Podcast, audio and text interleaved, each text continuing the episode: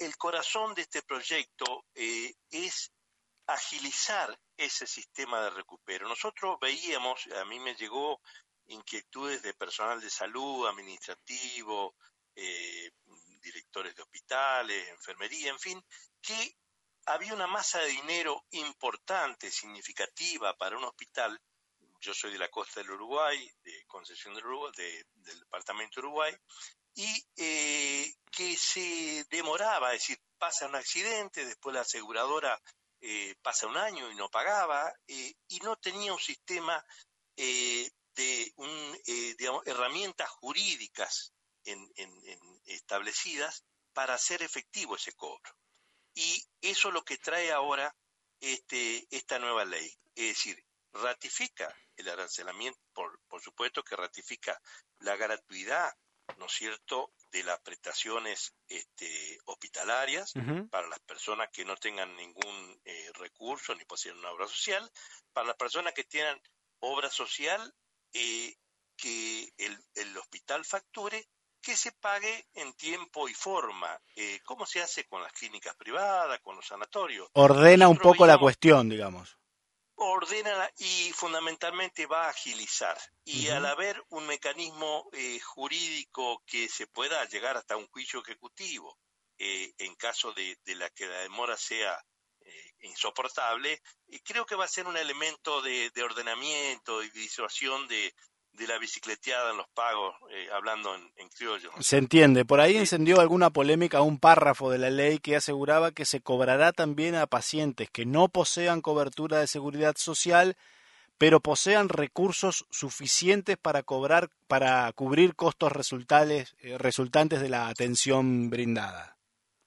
No, por supuesto, la, atención va a ser gratuito, va a haber una evaluación, si llega una persona con automóvil último modelo, tiene bienes eh, eh, evidentemente evidente de, una posición económica, creo que es justo que el hospital, que lo pagan eh, todos, todos los habitantes, cobre por eso, pero el hospital es básicamente gratuito, ¿no es cierto? Pero ¿quién, ¿quién define eso, si le cobran o no le cobran?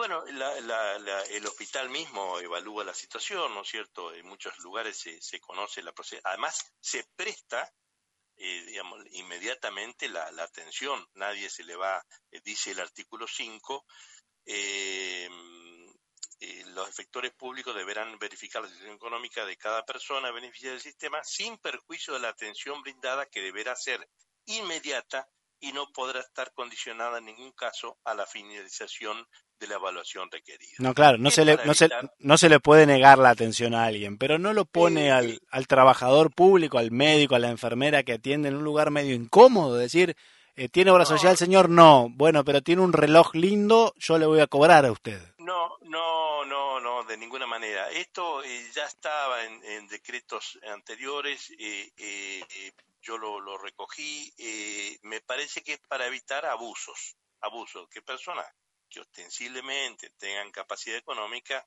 no abonen eh, la atención en el hospital, ¿no es cierto? Pero eh, va a seguir funcionando tal cual como existe ahora, que si, si ocurre eso, eh, digamos... Me parece que da, da, lugar para algunos comportamientos arbitrarios, de decirle a aquel le cobro, a este no, a uno se va a enojar y va a decir yo con mis impuestos estoy pagando todo esto y me querés cobrar, a algunos se, se va a enojar también. ¿O se podría enojar? ¿Está por ahí, senador? Lo perdimos. Lo perdimos, me parece, el senador Amabet. Bueno, estaba linda la charla sobre, sobre a quién cobrarle y a quién no en, los hospitales públicos. Eh, como decía el senador Horacio Amabet, senador oficialista e impulsor de, este proyecto de ley junto con Jorge Maradei, se eh, aclara un poco cómo funciona el sistema de eh, aranceles públicos para obras sociales y prepagas, para agilizar costos, pero tiene ahí una, una redacción algo, algo eh, confuso que da lugar a arbitrariedades, a, enojos de posibles eh, personas que le quieran cobrar y que se desayunen con esto y no quieran pagar. ¿Usted coincide conmigo, senador, que, que alguno se puede llegar a enojar si llega al hospital y le quieren cobrar?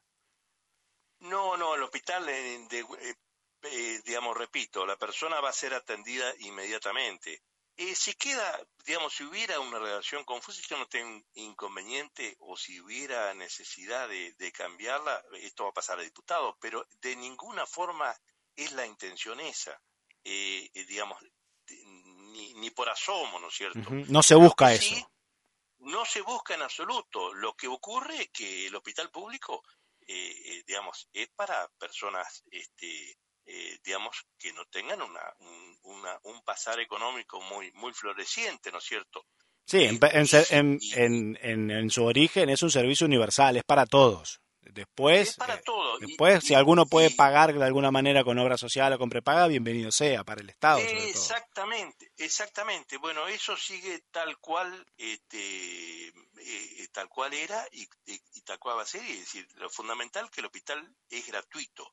¿No es cierto? Pero eh, las obras sociales, los seguros, las prepagas, así como pagan en un sanatorio, eh, tienen eh, la, mm, digamos, van a tener la obligación, como lo tenía hasta ahora. Claro. Esto no, no es nuevo, dice usted.